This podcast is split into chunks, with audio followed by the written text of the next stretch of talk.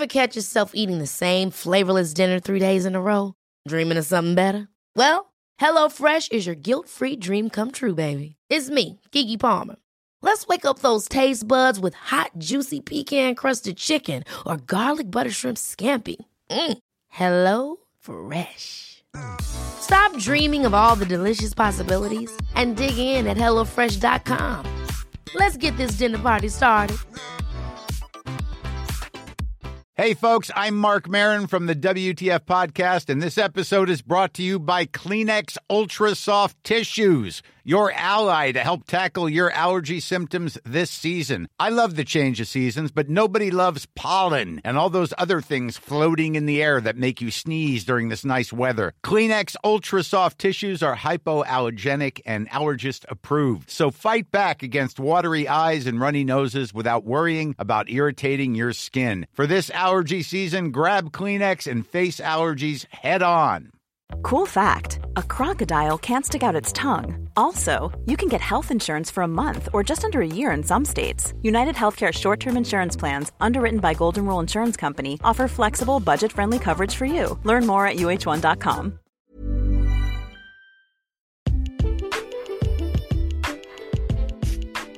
Hola, ¿cómo estás? Primero que nada, gracias por escuchar este podcast. Mi nombre es Oscar Cervantes, soy médico y mi objetivo es poder brindarte información para el Nacional de Residencias Médicas y también para ayudarte en tu formación como médico general. Esto lo hacemos gracias a el conocimiento que hemos adquirido y también gracias a los médicos que nos ayudan para poder ayudarte a ti, médicos invitados especiales dentro del podcast, que te van a estar ayudando y orientando día con día en donde quiera que estés y en donde quiera que te encuentres. Espero que estés muy bien que disfrutes este podcast, que lo compartas, no lo olvides. Sigue estudiando y sigue comiéndote al enarma.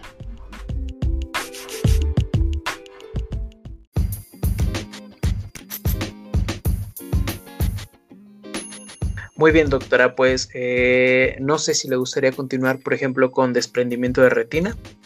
Sí, claro que sí.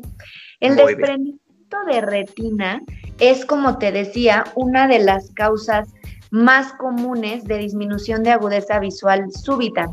Hay varios tipos de desprendimientos de retina, como bien sabemos, empezando por cómo lo vamos a clasificar, pues hay un desprendimiento de retina regmatógeno, es decir, hubo una lesión predisponente, ya sea un agujero, un desgarro, etcétera, que provocó que por ahí entrara líquido que desprendiera la retina. Hay desprendimientos de retina serosos, que estos son muy comunes, por ejemplo, en enfermedades inflamatorias, ¿no? Como en uveitis, alguna enfermedad infecciosa o inflamatoria. Esto es principalmente el tipo de desprendimiento. Y por último, el desprendimiento de retina traccional, que para fines de examen es importante recordar que este desprendimiento traccional es muy común en los diabéticos. Entonces, una vez que ya dividimos estos tipos y las causas principales, la disminución más súbita es en los pacientes de desprendimiento de retina regmatógeno. ¿En quién lo podemos encontrar? Por ejemplo, en pacientes que tienen mucha miopía, que tienen globos oculares un poco más grandes de lo normal e incluso que tuvieron puede ser algún accidente o algún trauma que haya provocado alguna lesión, ¿no? Que en este caso nuevamente algún agujero, algún desgarro. Lo que va a pasar es que el paciente va a empezar a sentir que baja la visión y es muy característico cuando les dicen que disminuye la visión y se ve como una tela, como un manto que cae y esto es porque es la parte de la retina desprendida que evidentemente no está dando esta señal de visión. Eh, entonces, el principal eh, digamos que dentro de estas tres clasificaciones que nos dio de desprendimiento de retina, ¿cuál es la más común? ¿La regmatógena se considera como la principal?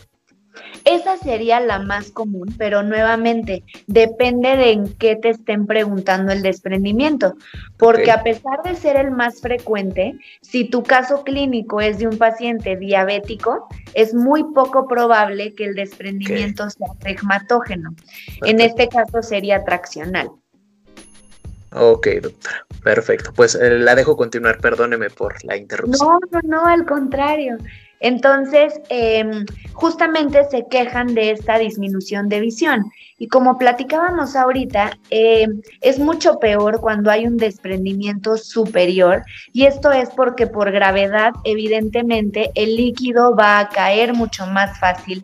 Por lo tanto, son desprendimientos que pueden progresar y empeorar en poco tiempo, a diferencia de si tuviéramos un desprendimiento inferior, ¿no? Entonces, aquí vale la pena mencionar que cuando tienes un desprendimiento de retina, tu siguiente pregunta debe de ser si está involucrada o no la mácula. Hay que acordarnos que la mácula es la parte de mayor agudeza visual del ojo junto con la fobia. Entonces, cuando ya tenemos involucro macular, eso también se considera una urgencia y es importante operar rápido. Mientras más tiempo pase desprendida la retina, menos pronóstico visual podemos llegar a tener. Y esto es importante, ¿no? Y cómo lo tratamos, qué es lo que tenemos que hacer, también depende el tipo de causa, porque por ejemplo, cuando hablamos de un desprendimiento regmatógeno, lo que hay que hacer es hacer una vitrectomía. En ocasiones hay que hacer una retinopexia, que es colocar una banda de silicón en la periferia de nuestro ojo para tratar de reducir el eje anteroposterior y evidentemente dar láser en las lesiones predisponentes. Esto con la intención como de coagular o cauterizar esa zona para que por ahí no siga entrando líquido que pueda desprender nuevamente nuestra retina. Hay varias formas de reaplicar la retina y puede ser tanto con aire como con gas o silicón, dependiendo de cómo encontremos el cuadro clínico. Pero evidentemente lo que hay que hacer pues es operar. Em, esto, ¿por qué te lo digo? La diferencia, porque un paciente diabético, como el problema principal es que hay tracciones fibrovasculares, no es común que hagamos retinopexia. Solamente se hace una vitrectomía en donde se liberarán estas zonas de fibrosis y trataremos de reaplicar la retina. Entonces, son diferentes tratamientos a pesar de que los dos son desprendimientos de retina y esto es solamente pues buscando la causa, ¿no? Oiga, y regresándonos ahí, un poquito me gustaría abordar eh, dos cosas. Eh, ¿Consideramos algo como tal como factor de riesgo para que se pueda ocasionar un desprendimiento de retina? Bueno, si gusta, eh, primero esa pregunta y después le hago la, siguiente. En cuanto a desprendimiento de retina regmatógeno. Eh, sí, bueno, considerando el regmatógeno, que es el principal que se puede presentar. Ok, pues mira, como principales factores de riesgo, como te digo, es de entrada ser un paciente con miopía. Miopías moderadas, arriba de 4 o 6 dioptrías, tienen mucho más riesgo de hacer un desprendimiento regmatógeno. Y tener algún golpe o algún trauma contuso también nos puede predisponer a esto. Ahora, hay algunas ocasiones en donde la retina está más adelgazada y hay estas lesiones predisponentes que, por ejemplo, pueden ser latices o los microagujeros. Tener estas lesiones, como está adelgazado en esta parte de la retina, también puede predisponer a que más adelante estos agujeros se hagan más grandes o esta zona de la retina se rompa y pues evidentemente por ahí nuevamente vuelva a entrar líquido. Ok, perfecto, doctora. Y la otra pregunta que tengo es, eh, en caso directo de un fondo de ojo, ¿cómo podemos identificar en una imagen? Yo, sé que es difícil poder poner o, llegar a imaginarse un fondo de ojo en, un podcast, ¿no? Pero ¿cuáles pueden ser las características clínicas que podamos leer muy bien, pues la verdad es que es una buena pregunta. Lo primero es, un fondo de ojo normal para fines de imagen van a ver varias cosas, que es el nervio óptico, que evidentemente sabemos que su color es amarillo y naranja, y de ahí emergen los vasos principales, que es la arcada temporal superior e inferior y la nasal superior e inferior. En el centro de las arcadas temporales van a ver un puntito un poco más café, que es la mácula. Toda la retina es naranja, no tiene por qué verse ni con sangre o con hemorragias, este, en este caso, o con manchas blancas o algún otro cambio. O sea, así es un fondo de ojo normal. Retina naranja, con nervio óptico amarillo, vasos y mácula en el centro. Cuando estén ante un caso de desprendimiento de retina, es muy evidente que empieza a cambiar la retina de color como blanco nacarado y van a ver que se ven pliegues o como una bolsa literal en donde se va a ver el líquido de la retina.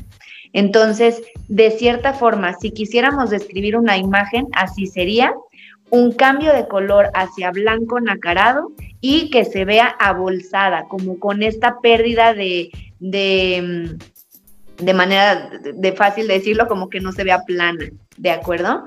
Y hablando de términos que pueden leer en algún examen o que pueden leer en algún caso clínico, es disminución de visión súbita y esta visión en cortina o como si algo hubiera caído, como una gota de agua. Esto también es muy típico, muy característico al momento de que leen, lean un caso clínico de desprendimiento de retina. Por último, doctora, eh, no sé si le gustaría platicarnos un poquito de cuerpo extraño, lo último eh, dentro de las cuatro urgencias oftalmológicas que nos dijo, ¿cómo podemos abordar un cuerpo extraño nosotros como médicos generales y cómo podemos identificar, obviamente suena un poco eh, obvio, ¿no? Identificar un cuerpo extraño, pero ¿qué es lo que debemos de hacer principalmente y cuál sería nuestro abordaje inicial ante un, ante un cuerpo extraño en el ojo? Muy bien, pues primero que nada hay que ver qué tipo de cuerpo extraño es. ¿Por qué, me, ¿Por qué digo esto? Porque puede ser un cuerpo extraño tan pequeño como una rebaba, ¿no? O como algún pedazo de plástico, alguna basura que haya entrado al ojo y que se haya quedado en la superficie, es decir, estancado en la córnea, en la conjuntiva vulvar o bien en el párpado, o que haya un cuerpo extraño que haya atravesado o perforado el globo ocular y que se haya alojado en la retina o en el vítreo. Entonces, primero que nada es interrogar bien de qué, eh, a qué pasó y en dónde está el cuerpo extraño. Cuando hablamos de un cuerpo extraño superficial, ¿no? Por ejemplo, una rebaba o estos materiales que te platicaba, lo primero que tenemos que hacer es intentar revisar el ojo y ver si es posible con nuestros ojos o con nuestro oftalmoscopio directo, intentar visualizarlo para poder quitarlo. Te soy honesta, los cuerpos extraños, lo ideal es que los saquemos como oftalmólogos porque tenemos el equipo más fino, más preciso para lastimar menos el ojo pero en ocasiones cuando es muy visible, sí pueden apoyarnos ustedes a retirarlo, ¿no?